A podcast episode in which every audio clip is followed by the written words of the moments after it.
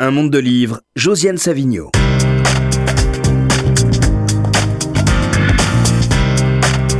Bonjour et bienvenue dans un monde de livres où je pourrais ne rien faire car je reçois deux personnes qui peuvent très bien se passer de moi pour se parler, puisqu'ils se parlent depuis 40 ans. Bonjour Philippe Solers. Bonjour. Bonjour Bernard-Henri Lévy. Bonjour. Alors, pourquoi donc faire dialoguer aujourd'hui Bernard-Henri Lévy, qui publie un gros essai, L'esprit du judaïsme, aux éditions Grasset Alors, je le montre sans euh, la jaquette, parce que je suis phobique des jaquettes. Dès que je reçois un livre avec une jaquette, je jette la jaquette. Oh, mais là, il y a Rothko sur la jaquette quand même. Je sais, mais hein même pour Rothko, je ne l'ai pas, je l'ai pas gardé.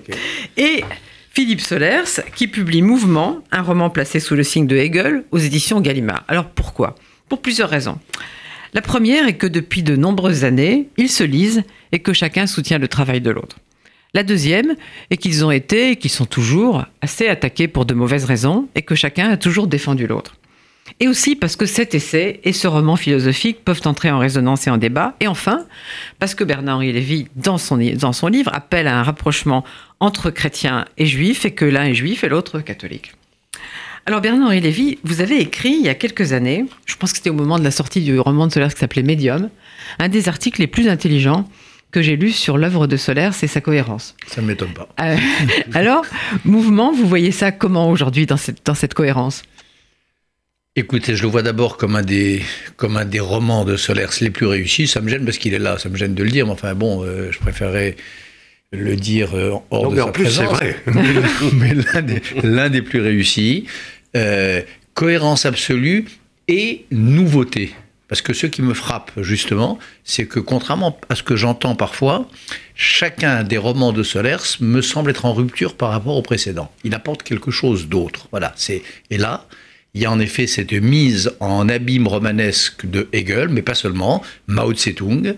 Il y a Mao Tse-tung, personnage de roman, il y a des passages qui sont absolument euh, tordants de drôlerie, parce que euh, les romans de Solaire sont aussi, comme euh, le Talmud, extraordinairement drôles. voilà. Et donc voilà ce que je dirais, à la fois cohérence et imprévisible nouveauté. Et vous, Philippe Solers, dès que vous avez lu L'esprit du judaïsme, vous avez dit c'est un livre majeur. Pourquoi? Eh bien parce que majeur, ça veut dire que c'est en augmentation par rapport à tout ce qu'aura fait Bernard Lévy par, avance, et que c'est dans, dans, le cheminement long, et, euh, tout à fait euh, impressionnant d'un livre que j'avais beaucoup aimé qui s'appelait Le Testament de Dieu, et c'est un livre d'une encore plus réussi. Donc ça, vient de loin, cet esprit du judaïsme. Alors euh, là, moi, ce qui m'a frappé le plus, c'est en effet, euh, euh, d'abord, évidemment, il faut traiter définitivement cette histoire d'antisémitisme européen, français surtout. Là, c'est de la raison pour laquelle, au fond, il a toujours été attaqué. On, se, on l'attaque, mais en réalité, il y a toujours dans ces attaques un relan euh, d'antisémitisme fondamental. Je me rappelle très bien que, j'ai assisté à ce genre de, de, de murmures, de réprobation. Enfin bon, voilà. Euh, soyons sérieux, l'antisémitisme n'est pas mort, il a eu lieu, il a été considérable. Il y a un, un antisémite, euh, Bernard-Henri Lévy, traite le sujet encore d'une façon décapante, c'est-à-dire, euh, n'oublions pas que c'est bon, la France juive, n'oublions pas que Bernanos était un fanatique de Drummond, n'oublions pas ce mot épouvantable de Bernanos qui est euh, euh, Hitler a déshonoré l'antisémitisme, comme voilà, voilà des points extrêmement importants qui renvoient à tout le parcours de Bernard-Henri Lévy qui s'appelle l'idéologie française. Qu'est-ce qu'il a été attaqué parce qu'il portait, mettait le doigt sur cette euh, impensée français. Donc, euh, il apporte là des preuves considérables. Alors, le Talmud, euh, c'est important parce que qu'est-ce que c'est que l'esprit du judaïsme Contraire à la croyance, à ce que la foi peut laisser supposer de suggestions, d'autosuggestion, etc. C'est tout simplement l'étude. Qu'est-ce que c'est? Ah bon, alors, ça n'est pas, ça n'est pas une question raciale, ça n'est pas, bien sûr que non, ça n'est pas alors une affaire religieuse, mais non, Ça n'a rien à voir avec la religion. C'est un point très important de la démonstration euh, qu'il fait. Alors, et, le Talmud, qui veut dire étude, euh, moi j'ai repris mon Talmud. Ben, c'est-à-dire l'édition Stensals de 1994, c'est très lourd, c'est très, très, très... Alors, je, vais rapidement là, l'essentiel. Quand je lis dans le Talmud, évidemment, il y a la Torah, c'est la Bible. Bon, la Bible, en France, ben, qu'il a lu vraiment... Euh, non, parce que l'Église catholique n'a pas permis la lecture de la Bible. Alors que si vous êtes dans les pays anglo-saxons, tous les écrivains ont lu la Bible, Faulkner euh, vous la récite encore avec son style euh, voilà. Mais en France, l'Église catholique a, refoulé ça. C'est pour ça que euh, euh, l'alliance entre euh, judaïsme et christianisme. J'aime pas le mot christianisme euh, parce que je crois que c'est la, la, la, chose la plus importante, c'est le catholicisme. Parce qu'il n'y a pas d'alliance avec le christianisme. Le christianisme, il y a 25 sectes aux États-Unis, ça n'a aucune importance. Il y a l'Église orthodoxe qui est pleine aussi de, de, de relais antisémites. Il faut voir qui a pris le plus conscience de l'antisémitisme dit chrétien. Bon, une longue histoire, 2000 ans. Alors moi, je prends mon Talmud et qu'est-ce que je lis oh, oh, Par exemple, je, lis ça de temps en temps. C'est épouvantablement compliqué, c'est prodigieusement drôle, enfin si on veut, mais enfin c'est... Euh, je, lis par exemple euh, une loi qui est apprise de sa fin. Alors ça, ça renvoie à la, à la Bible. C'est-à-dire que la suite du texte éclaire son début. Oh, j'adore ça, c'est ce que je fais tout le temps, en écrivant. Hein, l'écriture me conduit automatiquement à pratiquer euh, cette, cette, étude constante. Ou alors, ne lis pas, point de suspension, mais. Ne lis pas, mais. Ah, ne lis pas le verset de la Torah tel qu'il est écrit, mais de la manière suivante. Alors, le plus souvent, on change l'ordre de certaines voyelles. Par conséquent, il y a ça qui est premier, fondamental, c'est l'écriture. Il y a un choix de Dieu pour des gens qui vont se coller à l'écriture.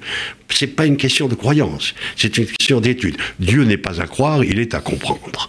Voilà ce que, ce que apporte en dehors d'une magnifique, euh, d'un magnifique chapitre de Bernard-Henri Lévy sur le prophète Jonas à Ninive. on va en reparler de Jonas, n'allez pas trop vite. Pas ah trop vite je, reviens simplement au fait que mon livre, le, roman, là, commence par la Bible, c'est-à-dire les psaumes. Mais alors justement, euh, est-ce que c'est une opposition entre le chrétien qui croit et le juif qui comprend? Ben, Le chrétien peut comprendre, tout le monde peut comprendre. Absolument. le juif qui comprend, il faut, encore faut-il qu'il veuille, comprendre. En plus, il y a des. D'abord, je suis d'accord avec Philippe. Euh, la, la, question, c'est pas le christianisme. Euh, la question, c'est vraiment le catholicisme.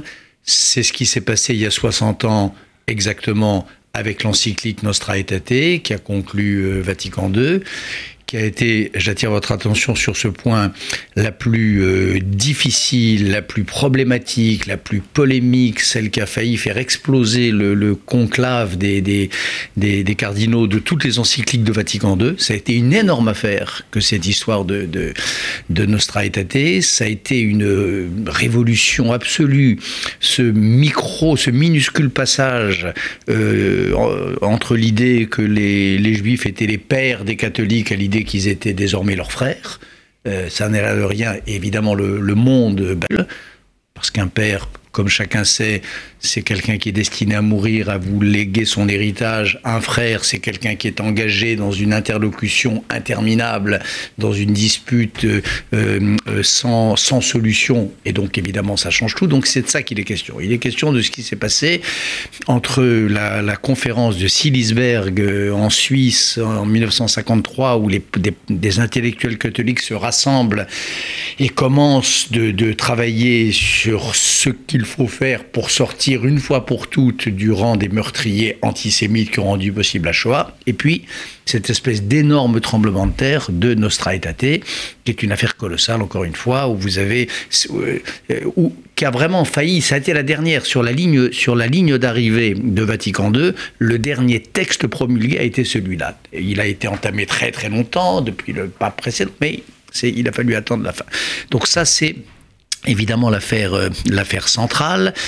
Euh, euh, Et cette, euh, cette euh, interlocution judéo-catholique, pas le dialogue, hein, pas le dialogue judéo-catholique, ça c'est comme ça qu'on parlait dans les années 30, à l'époque de Maritain, d'Henri Géon et d'autres, c'est pas du, pas du dialogue, c'est vraiment une dispute judéo-catholique euh, entre égaux, comme la voyait d'ailleurs Franz Rosenzweig, ou comme la voyait François Mauriac, après Nostra Aetate, après Vatican II.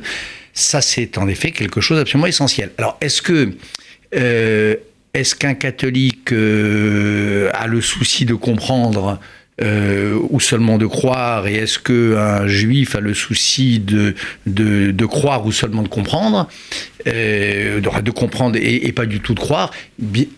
En gros, je dirais que c'est ça, mais évidemment, les rôles, les positions se travaillent l'une l'autre. C'est-à-dire qu'il y a dans l'exégèse catholique, euh, et de plus en plus, quelque chose qui ressemble à ce, à ce travail vivifiant de la lettre dont qu'invente le Talmud. Le Talmud invente ça, ça c'est évident. Le Talmud invente cette idée que plus on va vers la fin, plus on se rapproche du début, dont parlait Philippe Solers. Le Talmud invente cette histoire euh, de euh, que l'affaire de la sainteté, que l'affaire de la transcendance, ça se joue dans les mots, ça se joue dans la lettre, ça se joue dans le, dans le, dans le travail du signifiant.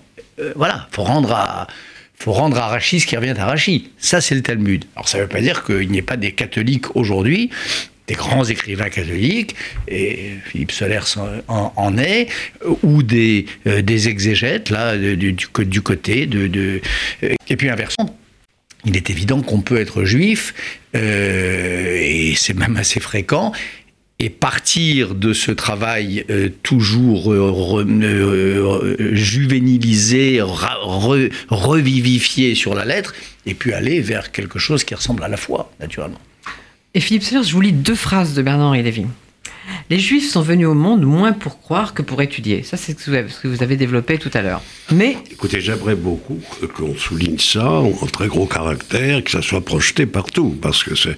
Euh, euh, Bernard conviendra qu'il y a des Juifs, donc, je crois qu'il emploie ce mot très juste, de confort.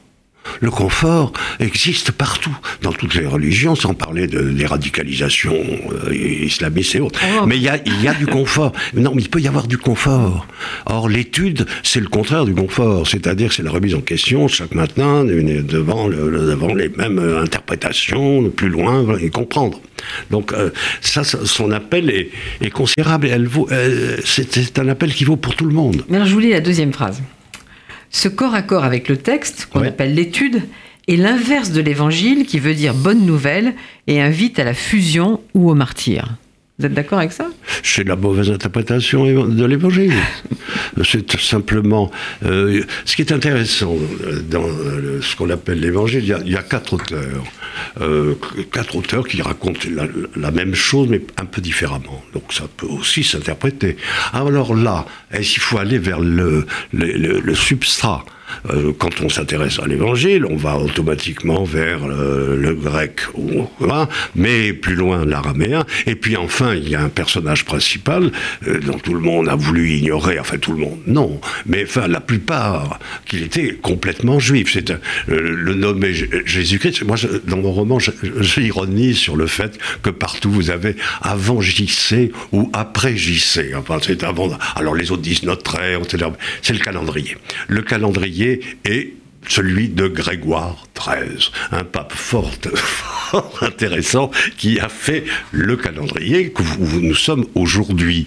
C'est-à-dire vous ne pouvez absolument pas faire un chèque qui ne soit pas daté du calendrier de Grégoire XIII. Bon, voilà pourquoi Rome est toujours dans Rome. la question c'est que si on va au judaïsme, à l'esprit du judaïsme, incarné par ce personnage dont on peut nier l'existence, on peut toutes les polémiques, enfin on en parle encore. Et on en parle toujours, c'est-à-dire que est-ce qu'il a été. Euh, j'ai publié l'invention de Jésus d'un type qui qui, est mort malheureusement euh, extraordinaire, qui, s'appelait Bernard Dubourg. J'ai eu de très mauvaises critiques dans la presse dite euh, catholique, par exemple Esprit, et un article tout à fait, tout à fait remarquable, au contraire, dans je ne sais plus quelle revue juive. Donc, c'était un premier effort pour montrer que, contrairement à ce qu'on pense, c'est de l'hébreu, l'évangile. Et la, c'est encore en cours. Enfin, alors, les catholiques français, le catholicisme est mondial. C'est comme le, judaïsme, il peut se trouver n'importe où, là où il y a des juifs qui étudient. Le, les Français, malheureusement, ils croient que euh, ils, se croient propriétaires de, de l'Église catholique. Vous voyez par exemple que le pape François, jésuite euh, tout à fait, tout à fait virtuose, euh, ignore totalement hein. la France. ignore totalement la France. De toute façon, il, vise uniquement la Chine. Hein, c'est ça le, le bon, passons. Donc, si on si on étudie ça si on étudie les évangiles, alors à partir des évangiles, vous avez euh, trois bibliothèques de théologie, etc. Vous pouvez y passer beaucoup de temps. Pourquoi pas? C'est très intéressant. Moi, Saint Thomas d'Aquin m'intéresse. Mais l'étude reste la Donc on va pas seulement vers la fusion et le martyr. Non, mais l'évangile mal compris, c'est le sirop, euh, euh, le, sirop anesthésiant, etc., qui, qui, qui produit en général des effets de, de, de sécurisation de, la psychose, tout, de la névrose, c'est tout. Donc il y a des juifs de confort, il y a des catholiques de confort, il faut les combattre tous les Mais oui, oui, bien sûr, la question n'est pas là, la question c'est de comprendre, de comprendre. Alors, euh, Dieu est une hypothèse qui me paraît sérieuse, alors on vous dira qu'il est mort, qu'il n'a jamais existé, peu, importe, c'est une hypothèse sérieuse, d'abord ça, ça produit un nombre de textes absolument considérable, c'est, ça fait beaucoup parler, ça fait beaucoup réfléchir, ça fait beaucoup écrire. Donc, Dieu n'est pas à Ah oui, Dieu c'est formidable, alors ben, moi je vais me comporter comme ça dans une communauté, quoi qu'elle soit juive, catholique, euh, ou alors après vous prenez toutes les variantes du, christianisme, vous pouvez aller vers l'Asie aussi qui aura d'autres euh, paramètres. La question n'est pas là, la question est individuelle, je crois. Très profondément, je sens euh, dans ce qu'écrit Bernard-Henri Lévy une implication personnelle, et c'est ça que j'entends le plus. Mais il a très bien expliqué ça dans un débat qu'on a fait euh, tous les deux, où il y avait une phrase que je ne comprenais pas et qu'il a très bien expliqué, qui était euh, il, ne suffit pas il ne suffit pas toujours d'être juif pour être juif. Oui, oui, absolument. Mais euh, je viens de dire ce que vient de dire Philippe. c'est vrai qu'il y a Philippe Solers. C'est vrai qu'il y a des des catholiques de confort comme il y a des juifs de confort. c'est vrai qu'il y a une grande exégèse catholique qui n'a qui n'a rien à envier euh, par son par sa euh, sa profondeur, euh, sa précision, sa façon de tourmenter les textes, de leur faire rendre gorge ou rendre leur vérité ou les réinventer à au, Talmud. Tout ça est vrai. N'empêche que si on regarde la, la scène au, fond, pour en rester à la France, qui est le cas que je connais le, en tout, le mieux là-dessus, la scène originale ce dixième, onzième siècle, où les, rabbins de Troyes, Rachi, euh, euh, et Nicolas de Lyre. Euh, Rachi et les premiers exégètes chrétiens qui, qui, en effet, se coltinent le, texte en latin, etc il y a quand même dans l'origine une espèce de bifurcation. Alors ça n'empêche pas qu'après ça, peut se retrouver, mais il y a une bifurcation.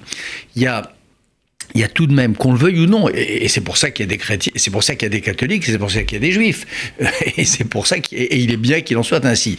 Il y a tout de même dans euh, le, catholicisme cette hypothèse de Dieu qui peut venir très vite. Euh, qui peut se passer de l'étude, qui peut être antérieur à l'exégèse, euh, qui peut être embrassé d'un d'un premier mouvement de l'âme. Il y a cette hypothèse-là, qui est absolument interdite. Si, tu regardes les, débats, encore une fois, entre Rachi et les, moines qui étaient là autour des comtes de Champagne au même moment, ça c'est une faute morale pour un juif. L'hypothèse de Dieu, est une hypothèse extrêmement sérieuse, mais qui, qui, ne doit et qui ne peut venir qu'extrêmement tard, après des, des années, après une vie, après des vies des vies d'études et de commentaires. Et là, il y a quand même une différence majeure. Alors ça donne, par exemple, c'est ce que j'essaie d'expliquer dans le livre, le, le pari pascalien. Paris pascalien, cette façon brusquement d'aller très vite, de, de faire l'économie de la, de la patience de l'exégèse, de sauter d'un seul coup d'un seul à la croyance et à la fusion. Très beau geste, immense euh, euh, euh, mouvement de l'esprit catholique impensable pour un juif. Et qu'on le veuille ou non, il y a là quelque chose qui, qui distingue dans l'origine et donc jusqu'aujourd'hui les, deux rapports au, au, texte, à la lettre. Certainement, puisque euh, puisqu'il est question de Pascal, il faut rappeler une chose toute simple, très très bouleversante. Il s'agit des illuminations intérieures. Euh, le feu, la nuit de feu de Pascal, Dieu d'Abraham, d'Isaac et de Jacob. Il écrit ça sur il écrit ça en deux exemplaires sur un petit papier de 22 heures jusqu'à minuit. C'est ce qu'on appelle le mémorial de Pascal. Euh, dans, dans, les pensées, on voit très bien que c'est un des premiers. Et dans, et dans, quelle langue Qui s'intéresse à une lecture passionnée de la Bible. Absolument. Passionnée. Donc, euh, je voudrais passer simplement, c'est pas tout le monde qui peut, enfin, on peut dire qu'il bon, il a été un peu toqué, qu'il a eu une vision, euh, que Dieu lui est apparu, peut-être, bon, d'accord. Mais, enfin, c'est Pascal, c'est un mathématicien, c'est quelqu'un qui étonne tout le monde par sa précocité scientifique. Par conséquent, et quel écrivain en français, c'est parmi ce qu'on peut faire de mieux en français, vraiment, c'est très très difficile d'arriver à cette conclusion que j'adore. Bon. Euh, là, c'est euh, c'est une expérience. Alors, bien sûr, ça peut être des charlatans, ça peut être de l'autosuggestion, ça peut être des visions euh, à côté de la plaque, euh, ça peut... tout le monde peut s'engouffrer dans, dans ce mensonge. Et je dirais que c'est pratiquement ce qui est intéressant, parce que qui va faire le tri?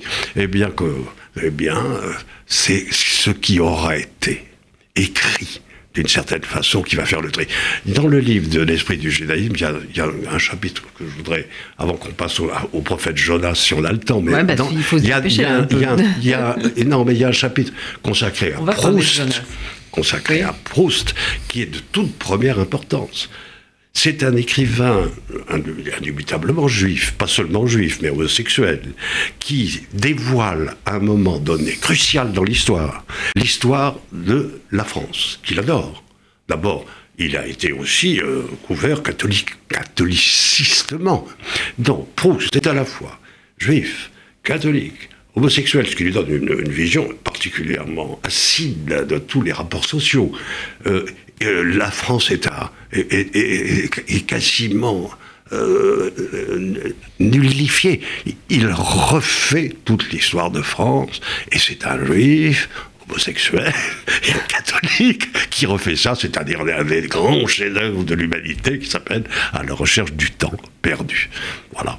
Et ça, on ne dira jamais. Alors, Bernard a raison sur Rachid, mais de tout ça arrive quelqu'un comme Proust. Il oui. Je vais m'en tenir là, parce que quand même, c'est quand même le Collège de France qui a introduit l'hébreu au même titre que le latin et le grec.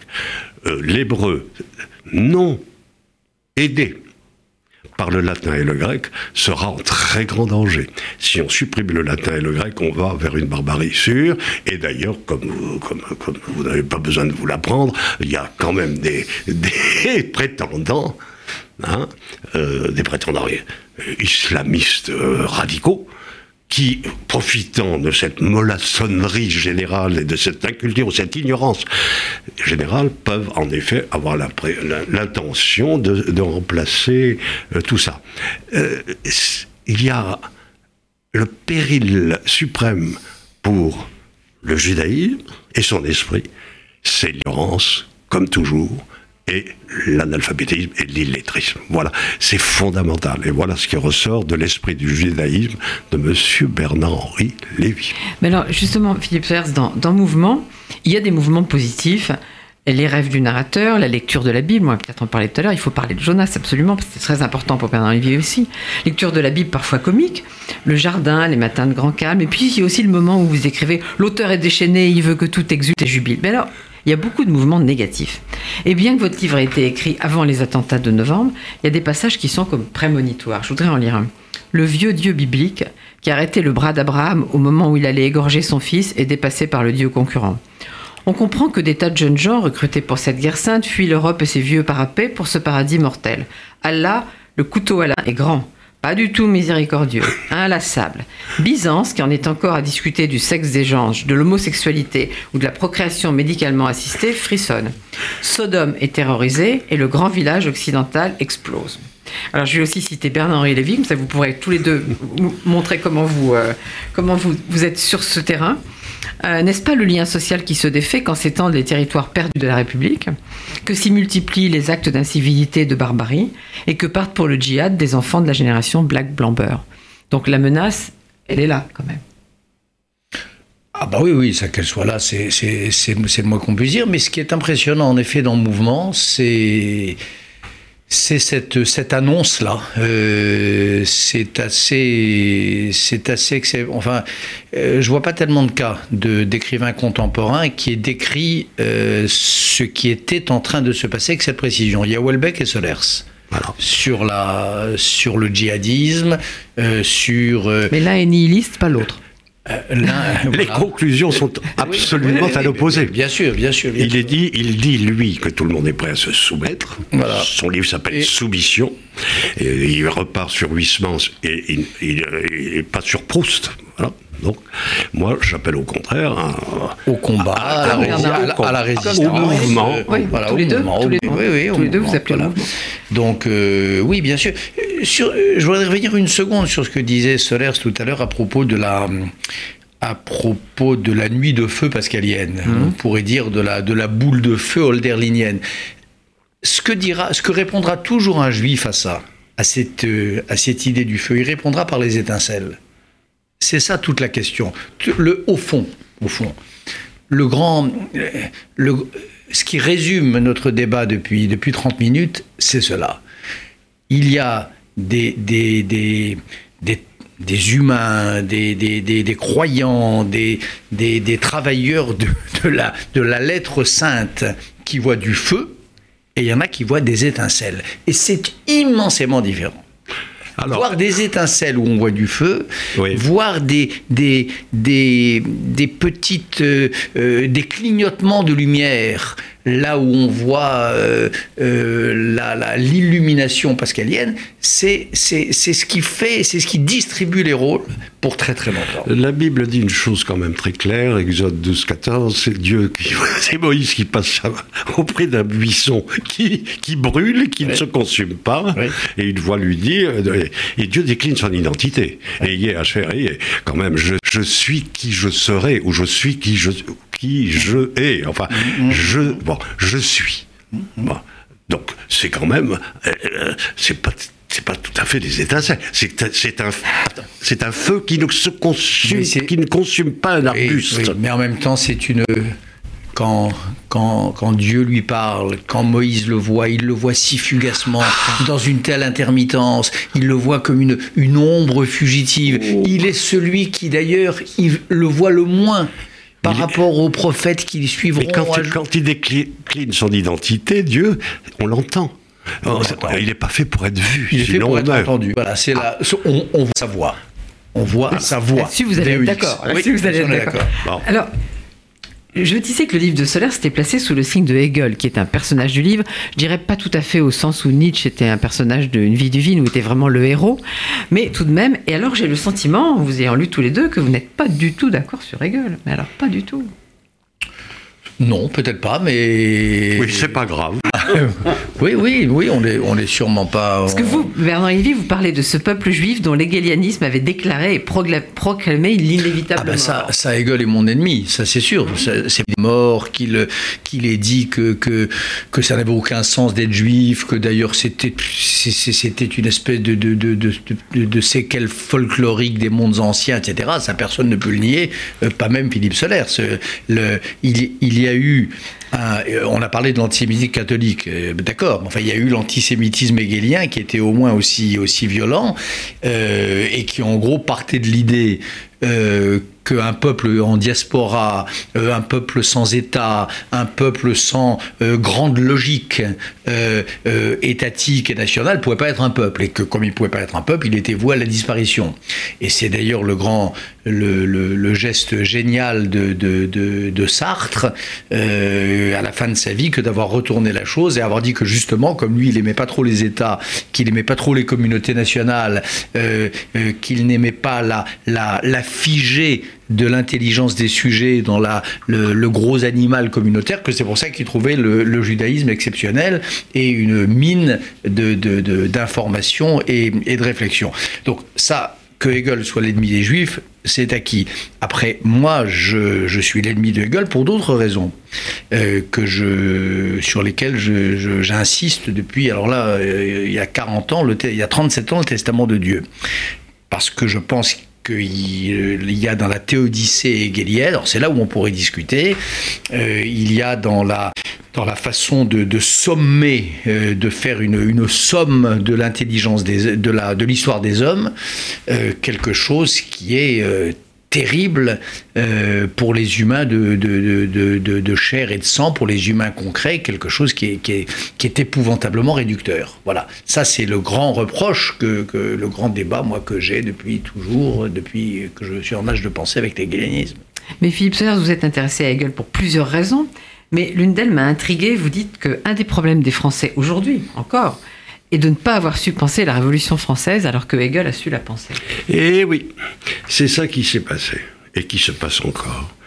Vous savez que ces jeunes gens à Tübingen, il y a Schelling, il y a Hölderlin, admirable poète, euh, et Hegel.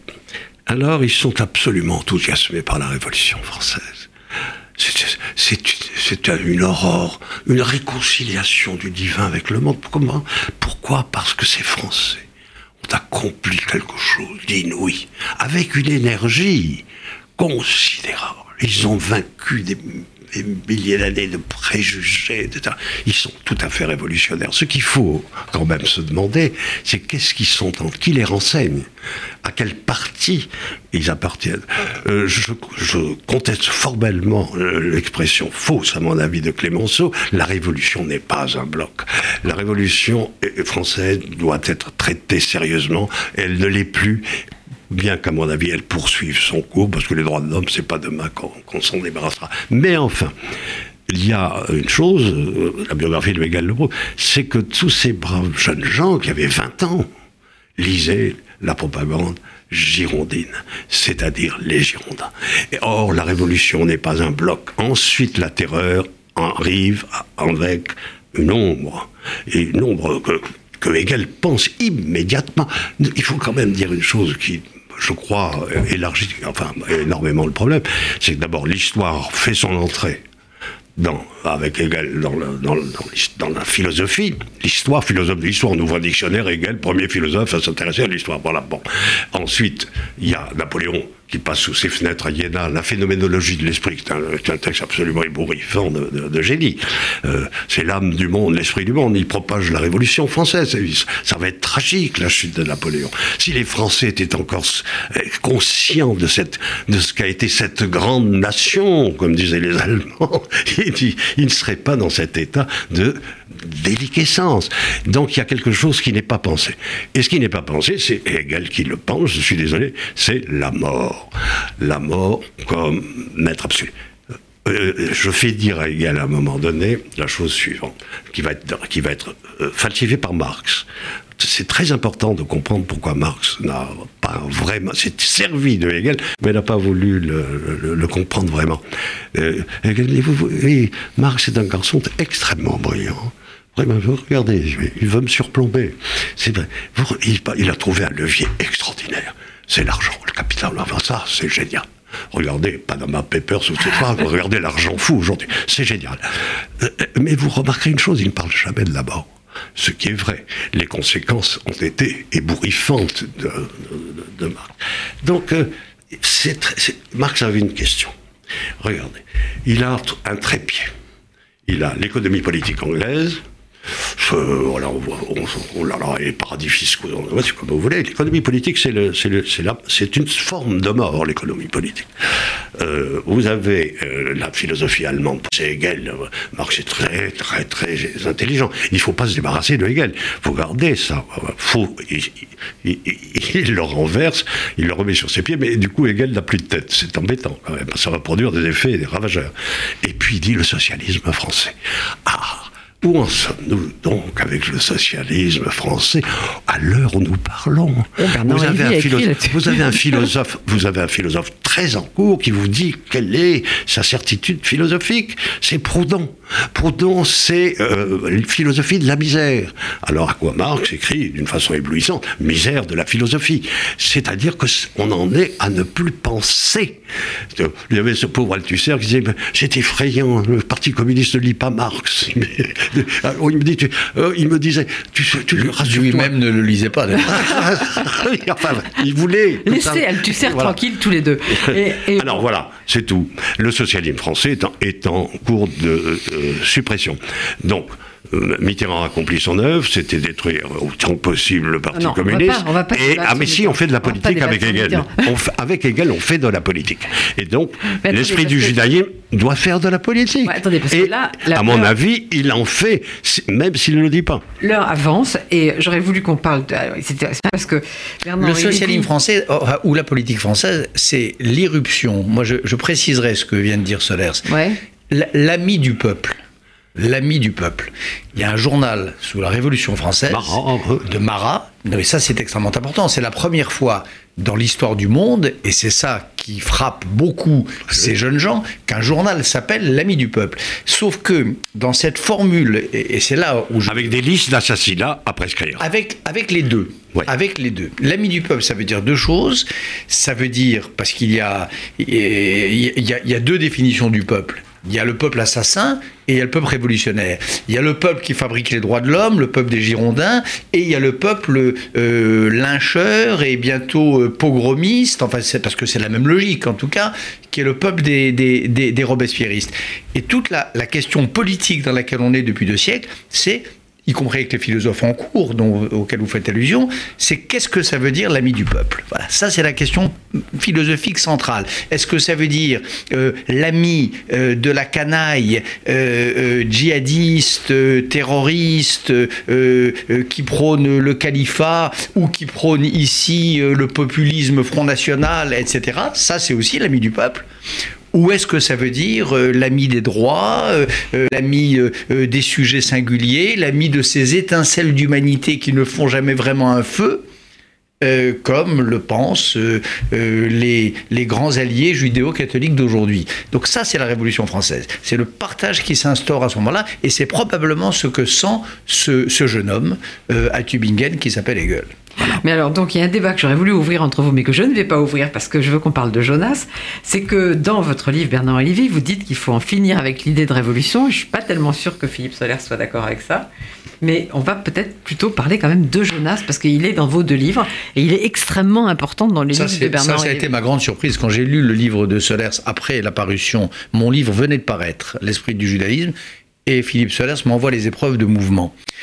Et quand j'ai vu ça, qui s'ouvrait quasiment sur le personnage de Jonas, je me suis dit que c'était en effet pas complètement un hasard si depuis 40 euh, ans, puisque je rappelle que c'est Philippe Solers qui a écrit le premier article sur mon premier livre qui s'appelait La barbarie visage humain, si depuis 40 ans, il y a ce, compagnonnage d'intelligence euh, entre euh, Solers et moi. Moi, les deux premières personnes qui ont écrit sur, sur moi, c'est Roland Barthes et Philippe Solers. Euh, dans cet ordre ou dans l'autre. Lui, il a eu Aragon et Mauriac. Il a eu Aragon et Mauriac. J'ai eu, j'ai eu, C'est quand même très bien. Quand j'ai vu que mouvement s'ouvrait ou à peu près sur le personnage de Jonas, je me suis dit vraiment qu'il y avait là des, espèces de conjonctions euh, euh, astrales assez, assez magnifiques. Alors, chez Bernard et content. Il y a une énorme logique de, de parler de Jonas chez Bernard et Lévy, une énorme logique, on va en parler. Ah, mais chez lui aussi. On va parler de Ninive, mais alors vous, mais pourquoi Jonas, tout d'un coup? Ah, parce que, eh, écoutez, on, peut faire les choix dans la Bible, il y a, tout ce qu'il faut pour, intriguer. Parce que ça m'a aussi beaucoup surpris de voir tout à coup Bernard-Henri Lévy, au prophète Jonas, Jonas, euh, euh, qu'est-ce qu'il est allé faire à Ninive Pourquoi Pourquoi il, essaye de fuir Dieu, il est rattrapé, etc. Bon, c'est un, des morceaux extraordinaires. Il y a le livre d'Esther qui n'est pas mal non plus, si on veut fêter pourri, mais en connaissance de cause. Il faut lire la Bible, voilà. Moi, je la pratique depuis très longtemps parce qu'il y avait des Bibles chez moi, elles étaient illustrées, ça me parlait à mon imagination enfantine, et je n'ai pas cessé de fréquenter ce texte. Sur quoi je ne rencontre pas beaucoup de Français euh, qui, qui soient au courant. Il y en a même qui ont essayé de retraduire la Bible, ça a été un désastre, voilà, n'en parlons plus. Mais euh, la Bible, c'est là. mais euh, je, précise qu'il y a un esprit très en danger, parce que plus personne ne fait du grec et du latin. Et le, le, le peuple juif entend que choisi, non pas élu, mais choisi par Dieu, comme, comme une sorte de trésor hein, l'étude, sera très en danger dans toutes les périodes l'alphabétisme et l'illettrisme. C'est pour ça qu'il faut aussi qu'il y ait le latin et le grec. Ce qui était, ce qui était l'idée de François Ier. Exact. Quand François Ier crée le Collège de France, ça je voudrais bien que ce soit euh, redit ici, quand il crée le Collège de France, Collège de France d'aujourd'hui, c'est parce qu'il il, il convoque Guillaume Budet, le, le libraire du roi, et il lui dit, attendez, il y a trois langues qui font la civilisation. Il y a trois langues, il n'y en a pas quatre, il y en a trois, c'est le latin, le grec et l'hébreu. Il y a à la Sorbonne où on enseigne le latin et le grec, ça c'était à l'époque, je ne suis pas sûr que ça soit encore vrai aujourd'hui, il n'y a je veux les trois. Pour que la France soit la France, pour que le monde soit le monde, pour que la civilisation soit la civilisation, il faut les trois. Depuis François Ier, veillons à euh, respecter le programme de François Ier, les trois à la fois. Mais alors, vous, Bernard Lévy, justement, Jonas et Ninive, euh, c'est une expérience de, de, pensée, comme vous dites, et il y a Ninive aujourd'hui, ça vous permet de parler des Ninives d'aujourd'hui, des leçons de Ninive. Moi, le livre de Jonas, je le lis depuis 30 ans. Je l'ai avec moi, je raconte dans le livre. Vous savez que Jérôme Lindon, j'adorais Jérôme Lindon. Ah, je rends hommage à Jérôme Lindon. Bien sûr. Qui a, traduit. Qui a, traduit le livre de Jonas, mais je, sais bien. Et, moi, le livre de Jonas, je, enfin, j'avais le, les livres des prophètes, mais c'est celui-là qui m'intéressait, à Sarajevo. Euh, euh, je l'avais euh, au Darfour quelques années plus tard, et ainsi de suite. C'est-à-dire que dans, toutes ces, dans tous ces dans ces quelques moments de ma vie où je me suis quand même trouvé dans la situation extrêmement bizarre de, de, parler pour, de défendre, de risquer un peu de mon temps, un peu de mon énergie et peut-être un peu d'avantage pour des peuples qui n'étaient pas les miens, dont je ne parlais pas la langue, dont la culture m'était étrangère et chez lesquels je sentais souvent une hostilité sourde, non dite à ce que j'étais, dans tous ces moments-là, ben, j'avais le livre de Jonas dans la poche. Et c'était pas un hasard, parce que qu'est-ce que sinon cette histoire insensée, quand même, de Dieu qui dit à un type, tu vas aller prophétiser, tu vas aller parler, tu vas aller te, soucier d'un peuple qui, pour la première fois, n'est pas le tien, parce que tous les prophètes vont parler à Israël, à l'un des deux royaumes d'Israël. Ils demandaient de se repentir, de rentrer dans la voie du juste et du bien. Pour la première fois, il s'agit d'aller voir le peuple le plus étranger, le peuple le plus hostile, le peuple ennemi par excellence, celui dont il est écrit que s'il est sauvé, il va se retourner contre, contre, contre les Juifs. Et il est question d'aller lui demander de cesser de confondre sa droite et sa gauche, de cesser de vivre comme bêtes en grand nombre et de se reprendre. Et c'est une histoire dingue, parce que Jonas, à juste titre, se pose quand même la question de savoir, mais euh, s'ils sont tellement corrompus, tellement méchants, tellement immondes, pourquoi ne pas les laisser crever? Pourquoi, euh, aller, pourquoi prendre le risque qu'une fois euh, rétablis, ils se retournent contre le peuple au trésor? Ben voilà, la Bible raconte ça. Et, et, c'est vrai que cette histoire, elle me parle depuis depuis les débuts de, des aventures de ma vie. Voilà. Alors, je ne vais, pas faire le général de Gaulle, les questions que, que vous auriez dû me poser, mais je vais dire quand même les questions que j'aurais voulu vous poser, donc et qu'on va pas avoir le temps. Ce débat sur la Révolution, ça aurait été vraiment intéressant. Ensuite, il y a beaucoup de Grecs et de Chinois chez, euh, chez Solaire, ça aurait été bien d'en parler. Et puis, il y a quelque chose qui vous réunit encore, c'est les très belles pages de Bernard-Henri Lévy dans l'esprit du judaïsme sur les années 1960-70, où vous avez partagé déjà beaucoup de choses. Et alors, moi, j'aime bien citer, alors je vais finir par une citation de chacun, et vous allez voir que ce que vous disiez tous les deux sur le fait que depuis 40 ans, vous pouvez vous parler, vous comprendre, etc. Ça se retrouve dans ces deux citations. Philippe Solers. C'est de nouveau le grand calme. Le parfum des lauriers flotte dans le jardin. Une ombre plane sur l'eau bleue, à peine un léger nuage. La nuit a été tranquille, et une fois de plus, j'ai embrassé l'aube d'été. C'est aussi simple qu'une phrase musicale. Bernard-Henri Lévy. Est-ce l'ombre qui est passagère, comme un nuage, ou la lumière comme une clarté intermittente, une trouée? Je suis à la recherche du passage. Alors je pense que vous êtes tous les deux encore à la recherche du passage, que peut-être vous l'avez trouvé quand même, puisqu'il y a deux livres qui, le prouvent. Mouvement de Philippe Solers aux éditions Gallimard. L'esprit du judaïsme sans le Rothko, même si j'adore Rothko, de Bernard-Henri Lévy aux éditions Grasset. Donc je voudrais d'abord vous remercier tous les deux, remercier David Elbaz pour sa réalisation, et puis rendez-vous dans un monde de livres en mai. Merci à tous les deux. Merci, merci beaucoup.